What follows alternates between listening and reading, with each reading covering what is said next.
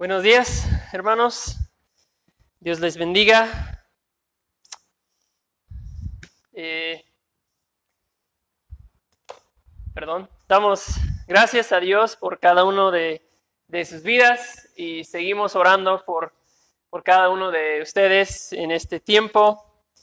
Y es un saludo en especial a los padres en el día de hoy, que es Día del Padre y damos muchas gracias a Dios por sus vidas también y el papel importantísimo que ustedes juegan en la vida de, de sus familias y no tanto en proveer para ellos físicamente, para, sino que espiritualmente también. Y damos gracias por, por sus vidas. Eh, vamos a empezar con una oración para poner nuestro tiempo en la palabra, en las manos de, de Dios. Acompáñenme a, orar. Padre, eh, damos muchas gracias, Señor, que podemos estar aquí una vez más y tomar esos próximos minutos para estudiar tu palabra. Señor, confesamos, creemos que tu palabra es viva, tu palabra es eficaz, tu palabra corta, tu palabra sana. Queremos escuchar atentamente a tu palabra y dejar que, que nos transforme. Espíritu de Dios, toma la palabra de Dios y transfórmanos hoy. Enseña a nuestra iglesia, Padre. Usa esta carta que, que, vamos a empezar a estudiar en esta mañana en la vida de nuestra iglesia, Señor. Te pedimos con la finalidad, Señor, de que seamos una, un pueblo, una iglesia rendido a ti en nuestras actitudes, en nuestras acciones, en todo lo que somos, que seamos un pueblo rendido a ti, Señor. Y te lo pedimos en tu nombre, Jesús. Amén. Bueno, ustedes eh, pues ya saben, si llevan un tiempo aquí en Comunidad Gracia Redentora, que nuestro eh, compromiso eh, como iglesia eh, es predicar libros de la Biblia, ¿verdad? Por lo general, creemos que es la dieta más saludable para la vida de nuestra iglesia, para nuestras vidas espirituales, predicar el texto tal como el Espíritu Santo lo inspiró para nuestra edificación. Hay ocasiones en que, hacemos una serie de, predicaciones eh, no basadas en un, libro o un texto específico, como lo hicimos iniciando la cuarentena, pero por lo general nuestro compromiso es predicar libros de la Biblia y muchas veces vemos que en la sabiduría de Dios, el Espíritu Santo eh, obra en nosotros para que pues, el libro que estamos estudiando, predicando, eh, lo que surge del texto, ministra de manera muy eh, puntual a nuestras vidas, a las cosas que nosotros estamos pasando de manera individual, lo que estamos atravesando como iglesia, y, esperamos que este libro pues resulte hacer lo mismo en nuestras vidas. Entonces, eh, como ya se habrán dado cuenta, hoy vamos a iniciar una serie de mensajes en las epístolas de Juan, del apóstol Juan. Eh, hay tres, primera, segunda y tercera de, Juan. Eh, si, si, recuerdan que nosotros acabamos el año pasado y, y en enero de este año, estudiamos el Evangelio de Juan, el mismo, mismo autor el Evangelio de Juan. Y si se acuerdan, muchas veces repetimos el propósito del Evangelio de Juan, que, que fue o que es, es, he escrito estas cosas para que crean que Jesús es el Cristo y para que tengan vida en su nombre. Ese es el propósito eh, del libro del Evangelio de Juan. Juan quiere producir fe en sus lectores. Eh, con este libro, con el Evangelio de Juan que, estudiamos hace unos meses y el año pasado. En primera de Juan, lo que vamos a empezar hoy, su propósito es confirmar su fe. Quería producir fe en el Evangelio y ahora en esta carta quiere confirmar su fe, llevarlos al, siguiente paso a madurez en, Jesús. Entonces vamos a ver en esta carta lenguaje, ah, temas muy similares a los que vimos en, el Evangelio de Juan. Así que creo que nos va, a ayudar, a entender este libro habiendo ya estudiado el Evangelio de Juan. ¿Okay?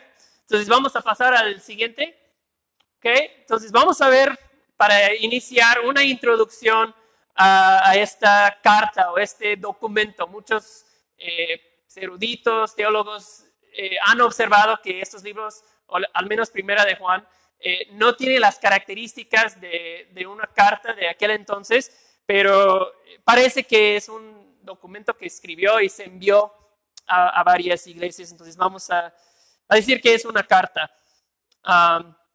Pues vamos a ver una introducción y luego ver los primeros cuatro versículos eh, del primer capítulo de Primera de Juan y veremos la, encarnación de la palabra de vida o de la palabra, sí, de la palabra de, vida.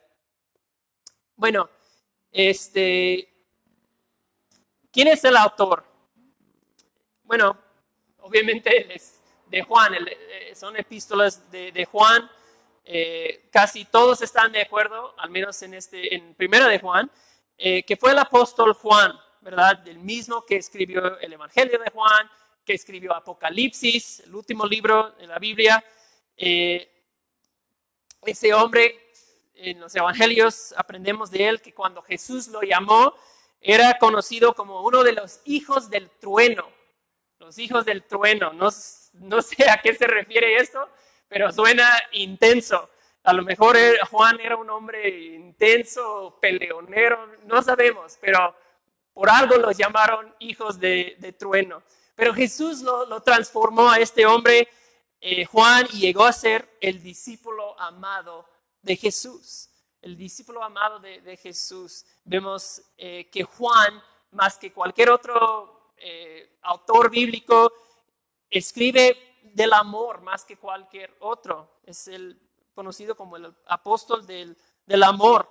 Eh, así que Juan es, era eh, uno de los doce discípulos de Jesús, era de los más cercanos a Jesús en su vida y ministerio. Y Juan, cuando escribe esta carta, primera de Juan, Juan ya es un hombre anciano. Juan ya es, un hombre grande, probablemente ya no tiene fuerza para moverse eh, mucho, es débil, es un hombre ya, ya grande. Y, eh, pero sigue sirviendo todavía, escribiendo a las iglesias, pastoreando, cuidando de, las iglesias a pesar de, su edad. Eh, creemos que escribe alrededor de 85 al 95 después de Cristo desde la ciudad de Éfeso. ¿okay? desde la ciudad de Éfeso. Ah, entonces, probablemente ya en, esos años Juan es el único apóstol que todavía queda con vida, ¿verdad? Pablo ha muerto, Pedro ha muerto, Juan es de los pocos testigos oculares, los que vieron a Jesús con sus propios ojos, que, todavía quedan con, con vida. ¿okay? Entonces eso es algo muy importante. Su testimonio eh, vale, cuenta más, porque es de los pocos testigos que vieron a Jesús que todavía tiene vida. Y, veremos que Juan, eh, su forma de hablar, su forma de escribir, es muy franco, muy directo, ¿verdad? Eh, para Juan es blanco y negro, luz y oscuridad, odias o amas, ¿verdad? Y dicen, y no es nada más amar con palabras, es amar con hechos y en verdad. Juan es muy, muy directo, blanco y negro, no hay gris eh, en, en, lo que vamos a ver en estas cartas. Sea, Juan es así. Eh, encontré algo interesante cuando estuve investigando un poco de la vida de Juan y encontré una historia. No sabemos si es una historia auténtica de su, su vida, pero la registra el historiador de la iglesia eh, temprana, Eusebio. Eusebio es un hombre que escribió ah, algo de, la historia temprana de, la iglesia después de Cristo. Entonces, él cuenta esta historia del Juan ya anciano, ya en su edad avanzada. Yo pienso que la anécdota e, es, cierta, pero no sabemos con, con toda certeza. Y, pero dice, y les voy a contar esta historia para que pues entendamos un poco de, de, este hombre, Juan, que, que, escribe esta carta que vamos a estudiar. Dice Eusebio que después de regresar de la isla de Patmos, donde Juan escribió Apocalipsis, donde estuvo exiliado y recibió esa visión, después Juan fue liberado y, regresó a Éfeso y empezó a hacer ministerio ahí en las iglesias alrededor de, de Éfeso, en esa región. Y en una de esas ciudades, Juan eh, está ahí sirviendo a la iglesia y conoce a un joven. Cuenta la historia con mucha pasión, mucha eh, iniciativa. Y, Juan parece que toma a ese joven, invierte en él, lo disipula un poco, eh, pasa tiempo con, él. Y Juan, al partir de la ciudad, a ir a otra ciudad, deja a ese joven encargado, al pastor, de, al obispo de esa ciudad. Dice, oye, ya, ya me voy, pero te encargo ese, ese joven para que lo sigas discipulando y, cuidando de él. Y se va, Juan. Bueno, tiempo después surge un problema en esta iglesia y, llaman a Juan, ¿verdad? Llaman a Juan a venir a ayudarlos a resolver ese problema. Y llega Juan a esa ciudad y pregunta por el joven. Y dice, oye, ese joven, ¿dónde está? Ya no lo veo. Y el pastor dice, está muerto. Y Juan dice, pues, ¿qué, clase de, de, muerte? ¿Qué clase de muerto es ese joven? Y el pastor dice, está muerto a Dios, está muerto a Dios. Y él empieza a contar a Juan que, que fue corrompido por algunos pues, hombres malvados, maledrines, y empezó a juntar con, con ese grupo y, y, se formaron una pandilla básicamente, y como debido a su carácter, su liderazgo, su pasión, se volvió el jefe de, de esa pandilla. Y dice el pastor que esa gente anda robando, saqueando, eh, si tú te metes con ellos te matan, son de los peores. Y, y Juan dice, eh, dame un caballo y dime dónde están. Le dice al pastor. Juan sube a la montaña, al cerro, fuera de la ciudad donde vive esa pandilla, y, al llegar salen unos miembros de, de, esa pandilla, lo capturan a Juan y Juan dice, no vengo a hacerles nada, nada más llévenme con su líder, quiero hablar con él. Entonces suben a donde está ese joven, sale el joven, y, cuando ve a Juan, el joven se llena de tanta convicción, de, tanta vergüenza, que, da la vuelta y, corre de, Juan. No lo quiere ver. Y, Juan baja del caballo y a todo lo que podía empezó a perseguir al joven y le dice, por favor, pare, no vengo a hacerte daño, soy anciano y no traigo armas le dice, y, estoy dispuesto a morir. Si, si, necesito morir, estoy dispuesto a morir. Solo quiero que vuelvas a Cristo. Y, logra finalmente Juan que, que pare el joven y, quebrantadísimo el joven llorando, según se cuenta la historia, y, y terminan no haciéndole daño a Juan y, Juan logra convencerle a regresar con él a la ciudad y al poco tiempo eh, el joven eh, se arrepienta y, pues vuelve a Cristo, vuelve a, servir a, la iglesia y, vivir para Cristo. Así registra e, e, esa historia Eusebio. Y no sé, a mí me, me, encanta escuchar historias así porque a veces esos hombres que escriben libros de la Biblia podemos pensar en ellos como no sé, personas muy diferentes que nosotros, que se sentaron en sus escritorios y el Espíritu Santo les inspiró, pero no, eran hombres reales, enfrentaban temores, pero tenían esa pasión eh, por Cristo y las personas. Y historias así me retan, me reprendan y, me animan. ¿no? Yo quiero ser más como Juan. Eh, es increíble. Porque yo creo que si yo, siendo yo Juan, hubiera dicho, híjole, qué, qué lástima que, que, se ha apartado, pero pues, pues no, no podemos ir con él, está, está ahí perdido, está muy peligroso.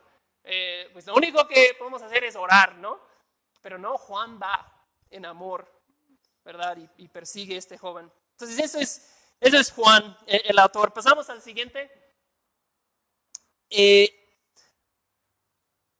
los destinatarios, ¿a quién escribe Juan?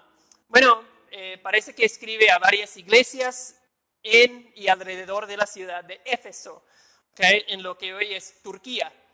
Probablemente son las mismas iglesias a las que Juan escribe en los primeros capítulos de Apocalipsis. Eh, no recuerdo todos sus nombres, Tiatira, eh, Esmirna, no me acuerdo, son siete creo.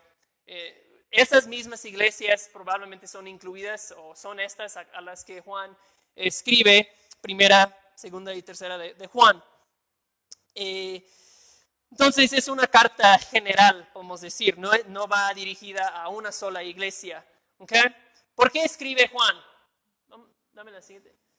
La situación. ¿Por, ¿Por qué escribe Juan? ¿Qué es lo que le provoca escribir esta carta? Bueno, Juan tiene varias varios propósitos, hay varios versículos clave en, este libro que dice, os he escrito estas cosas para qué, entonces no es un solo asunto, pero podemos entender al leer este libro que hay algo de crisis en, estas iglesias, hay algo de, conflicto, de crisis, eh, un grupo de personas al parecer ha salido de, esas iglesias quienes han estado, habían estado promoviendo falsas doctrinas, falsas enseñanzas.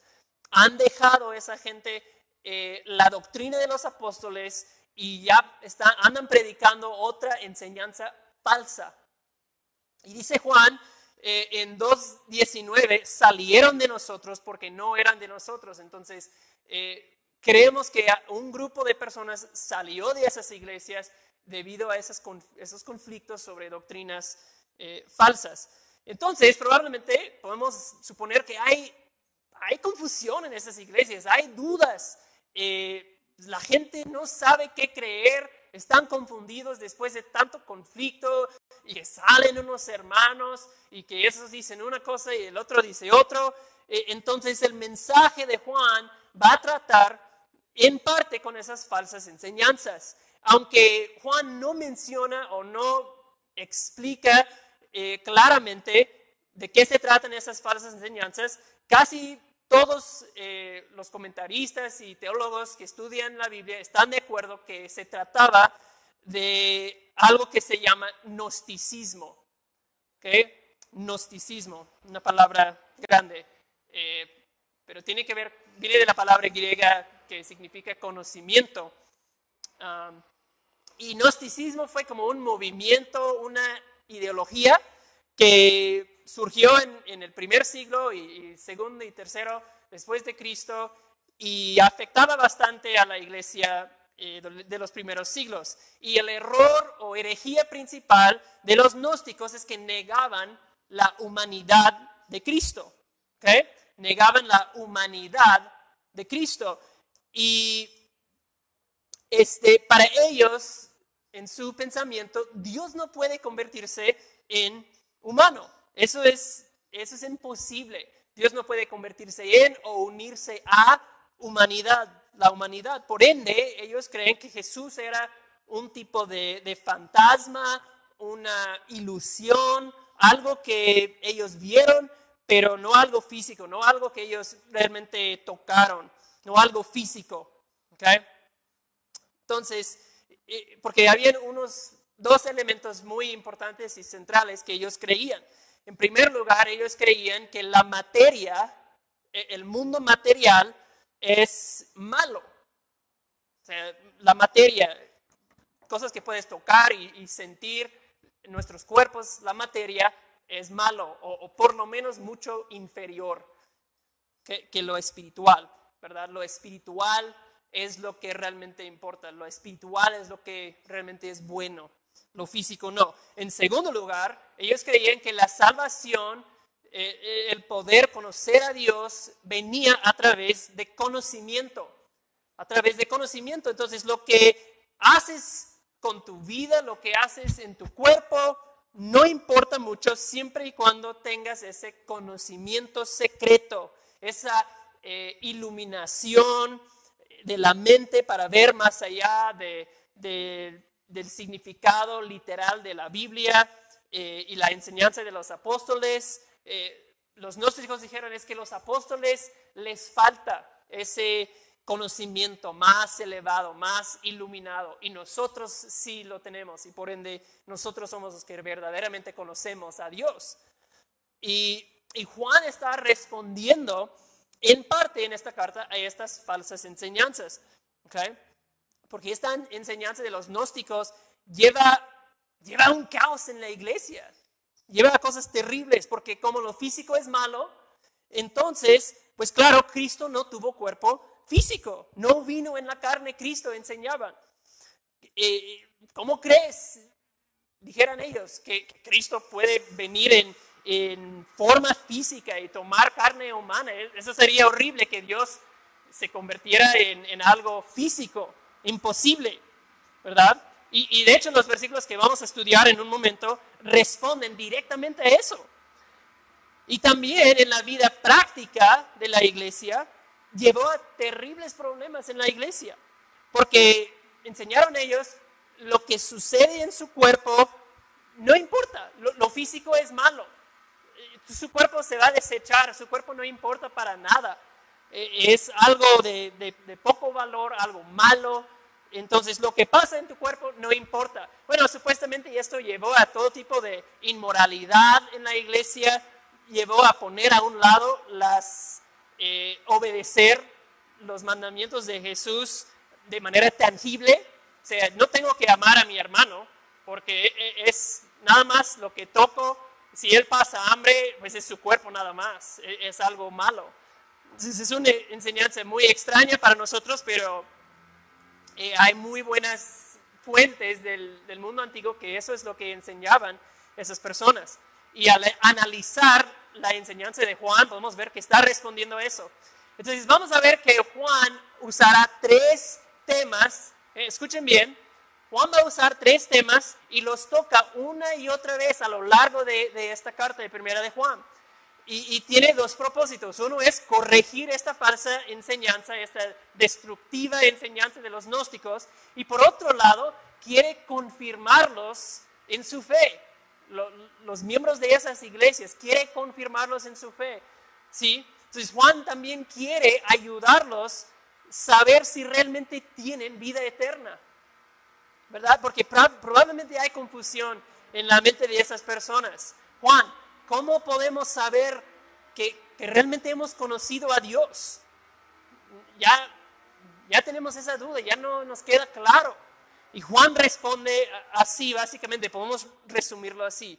Puedes saber que tienes vida eterna en tres maneras que son conectadas, que son eh, inseparables, y, vamos a ver que se repiten una y otra vez en este, esta carta. La primera manera es creer en Jesús. Puedes saber, y, a ver, son inseparables. Los tres van juntos o no va ninguno. Eh, creer en Jesús, eso protege de la falsa enseñanza. Creer que Jesús es quien los apóstoles han dicho que es por su testimonio. Entonces Juan nos va a preguntar, ¿estás creyendo en Jesús como lo hemos enseñado nosotros? Va a preguntar esto Juan. Segundo, vivir en justicia, vivir rectamente. Juan eh, dice, les escribo estas cosas para que no pequen. uno va a enfocar en la obediencia, vivir en justicia. ¿verdad? Esa es la segunda manera en que podemos saber que tienes vida eterna. Y la tercera es amar a los hermanos, amar de manera real, tangible a los hermanos. Es otra evidencia que creen. Entonces, otra vez, Juan nos va a preguntar, ¿amas a los demás? ¿Amas a tus hermanos? ¿Se nota en tu vida que amas a los hermanos? Entonces, esta pregunta de saber que tienes vida eterna es una pregunta muy importante para nosotros, ¿verdad? Porque eh, sigue muy relevante porque saber que tienes vida eterna, hermano, amigo, no hay otra pregunta más importante en su vida. Si hay una sola pregunta que tienes que contestar, es esa, saber que tienes vida eterna. Es de suma importancia. Y, también vivimos en una época en que hay muchos que profesan y no poseen. Profesan eh, conocer a Jesús, pero no poseen a Jesús. Es, es, una profesión de boca y no, es, no poseen realmente a Jesús en sus vidas. Piensan que tienen salvación y realmente no lo tienen. Y posiblemente sea el caso de, alguien en esta iglesia. Eh, posiblemente sea el caso de alguien que llegue a escuchar por internet este, este mensaje. Pensar que tienes salvación y te das cuenta que realmente no, ¿verdad? Yo conozco personalmente personas que vivían engañados la mayoría de su vida. Imagínate, vivían engañados por 50 años en cuanto a su salvación. Pensaban que estaban bien con Dios, pensaban tener la salvación y en, hasta años después, y ir a la iglesia, se dieron cuenta que fue una farsa. No tenían fe, no conocían a Jesús, y porque su vida había empezado a revelar esto. Y gracias a Dios, Él los volvió a Él y pudieron eh, confesar su fe en Jesús y llegar a un entendimiento claro de su salvación. Pero imagínate, hermano, yo digo es que es la pregunta más importante de su vida, porque imagínate llegar al día de juicio y estás delante de Dios en el día de juicio, confiado de su salvación y el horrible eh, descubrimiento que estabas engañado, que vivías engañado. Qué horrible sería. Entonces, Juan nos va a dejar muy en claro esa pregunta en esta carta. Y, realmente en 5, capítulo 5, versículo 13, ese es el gran encabezado sobre todo eh, el libro, donde dice, estas cosas les he escrito a ustedes que creen en el nombre del Hijo de Dios para que sepan que tienen vida eterna, ¿verdad? Tú puedes saber con toda certeza que tienes vida eterna si, si aplicamos esas cosas que Juan nos va a decir en este libro, si tomamos la prueba. ¿Okay? Así que seguramente esta carta nos va, nos va a desafiar, nos va a alentar, nos va a, confirmar en, nuestra fe. Así que con eso de, de introducción vamos a leer y estudiar ahora rápidamente versículos 1 al 4 eh, según, eh, que habla de la palabra de vida. Entonces vamos a, ver en versículos 1 a 2, conocer esta vida, 3, compartir esta vida y 4, gozar en esta vida. Entonces empezamos eh, en versículo 1, conocer esta vida. Y, y, vemos, es interesante, que Juan, a diferencia que muchas de las epístolas, que hay en el Nuevo Testamento no empieza con un saludo, no empieza diciéndole soy Juan, nada, entra directamente en materia y, habla de lo que vio, lo que experimentó. Podemos sentir un sentir de urgencia. Eh, dice Juan, versículo 1, lo que existía desde el principio.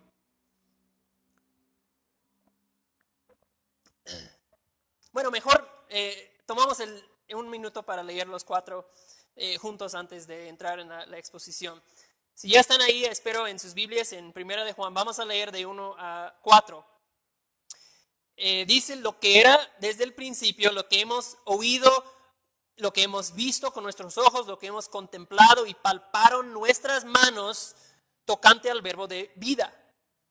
Porque la vida fue manifestada y la hemos visto y testificamos y anunciamos la vida eterna, la cual estaba con el Padre y se nos manifestó. Lo que hemos visto y oído, eso anunciamos para que también vosotros tengáis comunión con nosotros y nuestra comunión verdaderamente es con el Padre y con su Hijo Jesucristo. Versículo 4, estas cosas os escribimos para que vuestro gozo sea cumplido. ¿Okay?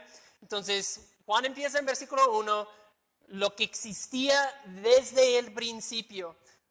Hay una pregunta en la mente de, estas personas acerca de la identidad de Jesús, porque los gnósticos han traído falsas enseñanzas acerca de Jesús.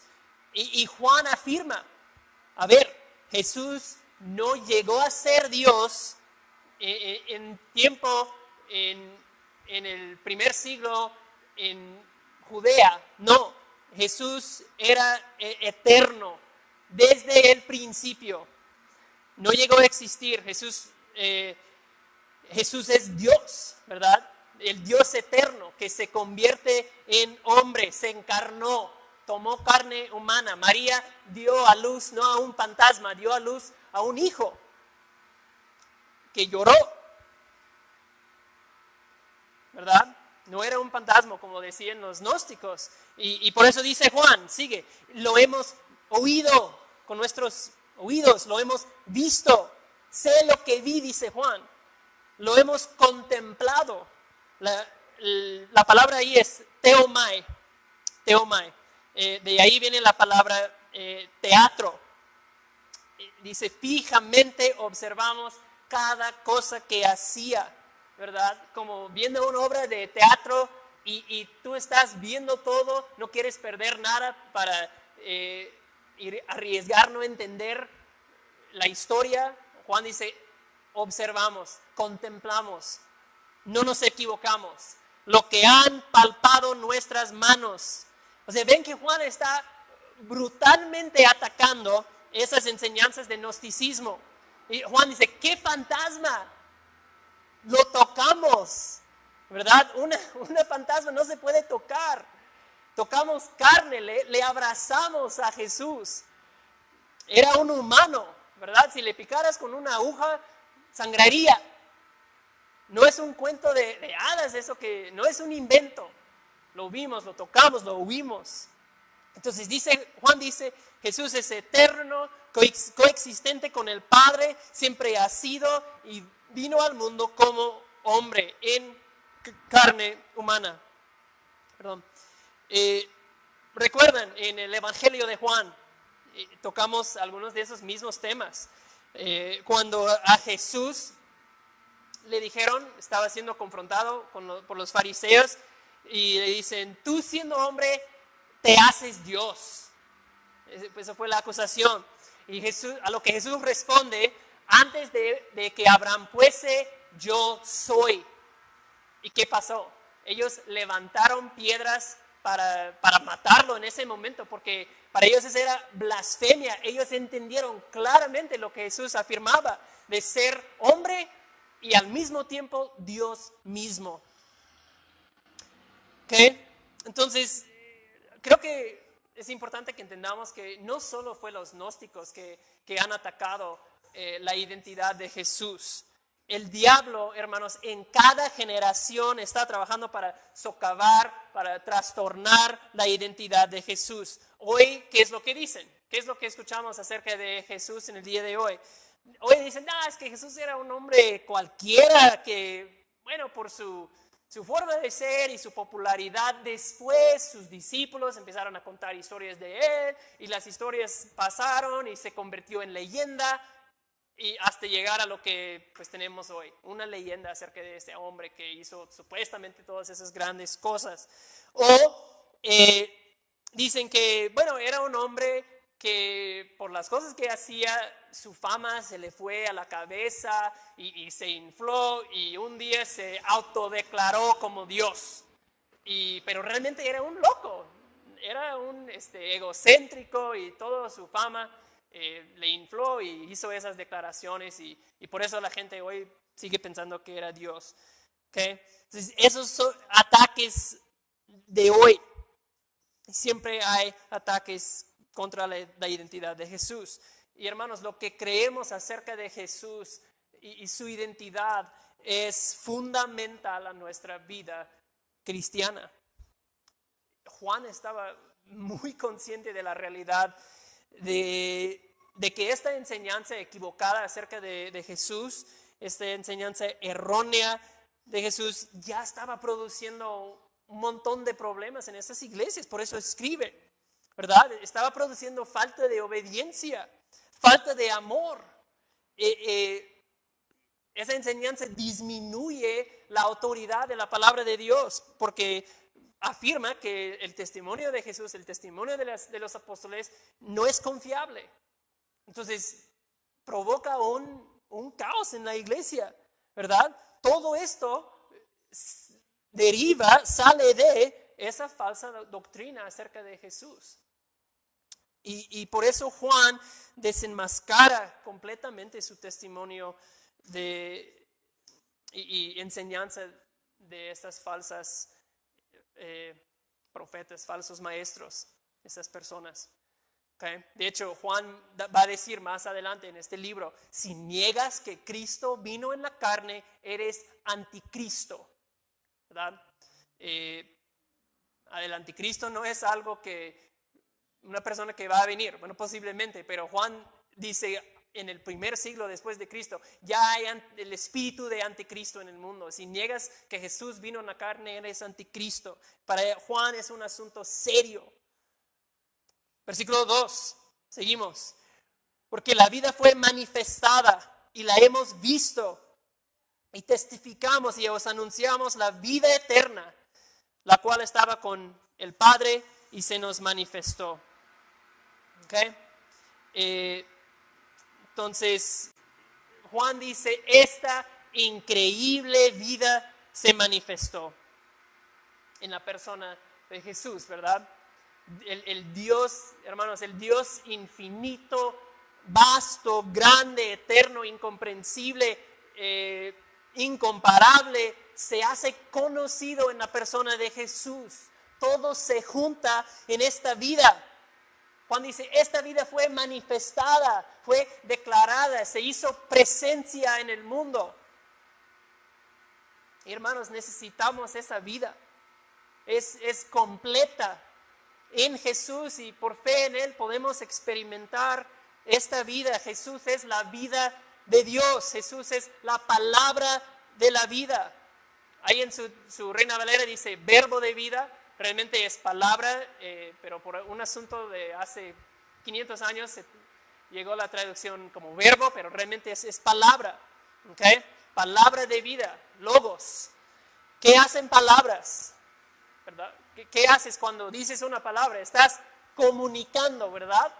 Palabras comunican. Entonces, todo lo que Dios quería decirnos, hermanos, todo lo que Dios quería decirnos lo ha dicho a través de Él quien es la palabra de la vida, a través de Jesús, que se manifestó. Entonces, contra esta enseñanza torcida, eh, dañina, el testimonio de Juan es crucial. Juan es de los pocos que quedan con vida, que, que vieron a Jesús. Entonces su testimonio vale mucho, ¿verdad? Porque Juan dice, no solo lo vi, eh, ese es un hombre que vivió con Jesús durante años, ¿verdad? Entonces, Juan quiere que ellos en estas iglesias vean que su testimonio es de, mayor autoridad y mayor validez que las personas que andan eh, promocionando estas falsas enseñanzas. ¿okay? y, Juan lo registra no solo para ellos, sino que para la iglesia de todos los siglos, para que la iglesia de todos los siglos creyera el testimonio apostólico acerca de Jesús. ¿Okay? Eso nos lleva a la segunda eh, encabezado, versículo 3, compartir esta vida. Compartir esta vida es una invitación a una relación, es, compartir en el sentido de, tener las cosas en común y, tener relación. Dice versículo 3, véanlo ahí en sus Biblias, lo que hemos visto y oído, eso anunciamos para que, para que, es propósito, para que también vosotros tengáis comunión con nosotros y nuestra comunión verdaderamente es con el Padre y con su Hijo Jesucristo. Entonces, otra vez, reitera Juan, lo que hemos visto y oído, lo vimos en persona. ¿sí? Juan quiere que quede bien claro esto. no es un chisme, dice Juan, que pasó de, persona a persona a otra persona. eh, como ese juego, ¿no? En que, que jugamos en el cumpleaños de Abigail, hijo de Adolfo, eh, en que dos equipos empiezan con un mensaje, un mismo mensaje y pasa de persona a persona a persona y, al final ves cuál tiene las palabras más cerca al, original y muchas veces nada que ver con el mensaje original y es muy chistoso, ¿no? Juan dice, esto no es el caso aquí, lo vimos yo, eh, mi testimonio es cierto porque yo estuve ahí con él, no es un chisme que vino de cuatro o cinco personas de distancia, no. Este, lo hemos visto y oído. Juan dice, esto proclamamos.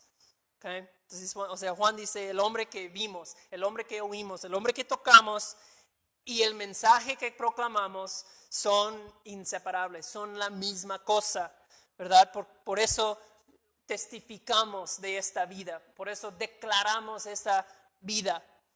Dice Juan, nuestro mensaje es Cristo. Todo lo que dijo, todo lo que hizo, su vida, su resurrección, eso es nuestro mensaje. Lo que vimos, oímos, tocamos, eso declaramos. Y dice Juan, y testificamos para qué, ¿para qué? Para que ustedes también puedan tener comunión. Esta palabra eh, comunión en griego es koinonia. Eh, no sé si acuerdan, pero hablamos un poco de esa palabra en Filipenses, el, la primera, el primer capítulo de Filipenses, koinonia, ¿verdad? Y koinonia significa comunión, eh, compartir la vida de, otro, puede significar como ser socio, no es una palabra superficial, es una, habla de relación íntima. Se usaba en aquellos tiempos con relación al matrimonio, coinonía. Habla de vida compartida, habla de comunidad y comunión. Entonces Juan dice, esta vida nos da comunión, esta vida nos da coinonía con Dios y con nosotros, con, con el pueblo de Dios, su familia, ¿verdad? Entonces, ¿cuál es el resultado de esa comunión? ¿Cuál es el resultado de esa comunión? Y eso nos lleva a versículo 4, gozar en esta vida, gozar en esta vida. Les escribimos estas cosas, dice Juan en versículo 4, para que su gozo sea completo. Y, y eso es uno de los versículos clave de primera de Juan, porque dice, estas cosas los estoy escribiendo, ¿para qué? Para que su gozo sea completo. Entonces, todo lo que Juan nos va a decir, las afirmaciones duras con que nos va a confrontar y retar, es todo con ese propósito, su gozo, ¿verdad? Pero en el contexto, eh, pueden ver la relación entre 3 y 4. Juan es, Juan es un pastor, Juan está preocupado por la vida de, esas personas, preocupado por su gozo, ¿verdad? Porque lo, era también Jesús. Eh, en Juan registra palabras de Jesús en su Evangelio. Justo antes de su crucifixión, cuando Jesús les dijo a sus discípulos, les he hablado estas cosas para que su gozo sea cumplido. Entonces Juan nada más está repitiendo lo que aprendió de su maestro Jesús. Pero vemos esta relación entre tres y cuatro, que comunión con Dios y comunión con los hermanos y nuestro gozo son conectados, son enlazados. Uno depende del otro. Nuestra comunión con los hermanos y Dios y nuestro gozo son conectados. Dependen uno del otro. Entonces, en primer lugar, eh, nuestro gozo viene de comunión con Dios. Nuestro gozo viene de comunión con Dios, de coinonía con Dios, comunión real con Él. Y, y, una relación real con Él es una relación que transforma, es una relación únicamente posible a través de la vida de Jesucristo. ¿Sí? Dice Juan, hay que creer, en y, creer y confiar en el testimonio que, les acaba de dar acerca de Jesús. Porque fuera de esta relación, en, otros Cristos falsos que andan promoviendo los gnósticos, no hay vida, no hay vida eterna. Pero en Jesús sí hay hay vida eterna, vida abundante lo llama Juan en su Evangelio. ¿verdad? En Juan 1.4, él dijo en, en su evangelio, dice, en él estaba la vida. ¿En quién? En Jesús estaba la vida. Conectados a él, tenemos vida. Conocemos, tenemos comunión con Dios. Solo se encuentra ahí, ¿verdad? Solo se encuentra ahí gozo verdadero, gozo duradero, gozo que perdure. La salvación, relación con Dios a través de Cristo, equivale gozo. Entonces le quiero preguntar, ¿lo has oído? ¿Lo has contemplado? Obviamente no con sus ojos, no con sus oídos como Juan, pero por medio de la fe, ¿has oído de Jesús? ¿Le has contemplado en su palabra? Oh amigos, esa es la, la gran noticia del Evangelio, que Cristo por su vida ha hecho lo imposible, ha hecho posible comunión con Dios. Eso es algo increíble porque lo único que era posible antes era la expectativa de su ira de Dios. Vivíamos separados de Dios a la, espera de su ira. Eso era lo único posible antes. Entonces, si no lo has conocido, amigo, si no lo has, eh, no tienes esa relación con Dios a través de Jesús, pon tu confianza hoy en Jesús y puedes tener comunión con Dios y tener paz en su alma a través de Cristo. Esta vida fue manifestada por ti y por mí. Jesús da su vida física para que sus ovejas puedan tener vida espiritual. Entonces, gozo viene de comunión con Dios. Y finalmente, gozo viene de comunión, de coinonía con la nueva familia que tenemos. Si estamos creyendo en Cristo y, estamos en Él. Dice Juan, tienen comunión con nosotros. Dice Juan, eh, esa, ese nosotros es la familia de Dios. Pertenecemos a una nueva familia. Por tener comunión con Dios, ya tenemos una nueva familia. Y, esta coinonía, esa comunión con los hermanos, profundiza, mejora, fortalece nuestra relación con Dios. Es increíble cómo, cómo funciona. Hermanos, entiendan bien que ese es el contexto en que e, el ambiente en que florece, crece, se experimenta una relación con Dios en la comunión de la iglesia. La iglesia es un cuerpo, ¿verdad? No es un púlpito y micrófono, no es un lugar al cual eh, eh, asistes. La iglesia es un cuerpo. Todos participamos, somos una familia, ¿verdad? Así que si te separas de la comunión, de la coinonía de la iglesia, separas de una relación buena, separas de comunión con Dios. ¿verdad? Si te, paras, te separas de comunión con la iglesia, estás separando de una relación buena con Dios. Amamos y conocemos a nuestro Dios al tener comunión con su pueblo. Hermanos, comunión con, con, los unos con los otros en, la iglesia y, en nuestras vidas diarias es, es el combustible para su relación con Dios y para su gozo. ¿Qué pasa cuando hay una lumbre, un fuego para cocinar de, de brasas y agarras una brasa y lo apartas a un lado? Se apaga rápido, ¿verdad? Pero, ¿qué pasa si, si esa brasa se queda en la compañía de las demás? Pues se queda con calor, con, con este, lumbre, sigue sirviendo. Y, pasa lo mismo en nuestras vidas. Si nos alejamos de la comunión de la iglesia, nos alejamos de comunión de, con Dios. Entonces, unas preguntas en conclusión eh, que podemos que nos podemos hacernos estas preguntas y reflexionar estas preguntas en conclusión. La primera, ¿tienes comunión con Dios? ¿Tienes comunión con Dios? examínate en esta mañana. tengo comunión con Dios, estoy viviendo todos los días en comunión con Dios. Hay, crecimiento en mi, mi vida que demuestra que estoy en comunión con Dios. Segunda, siguiente pregunta, la segunda. Eh, ¿Cómo está su relación con los hermanos? Son preguntas que salen de, lo que acabamos de ver en 3 y 4. ¿Cómo está su relación con los hermanos? ¿Estás conectado con los hermanos? ¿O, hay tal vez tensión, ciertas fricciones entre eh, tú y ciertas personas en la iglesia. Mire, si, tú ves tu, tiempo con tus hermanos y hermanas como algo que tienes que aguantar, algo que tienes que tolerar, algo anda muy mal en su vida espiritual. ¿Cómo está tu relación con los hermanos? Y la tercera y última, estás compartiendo su vida con los hermanos. Estás compartiendo su vida con los hermanos.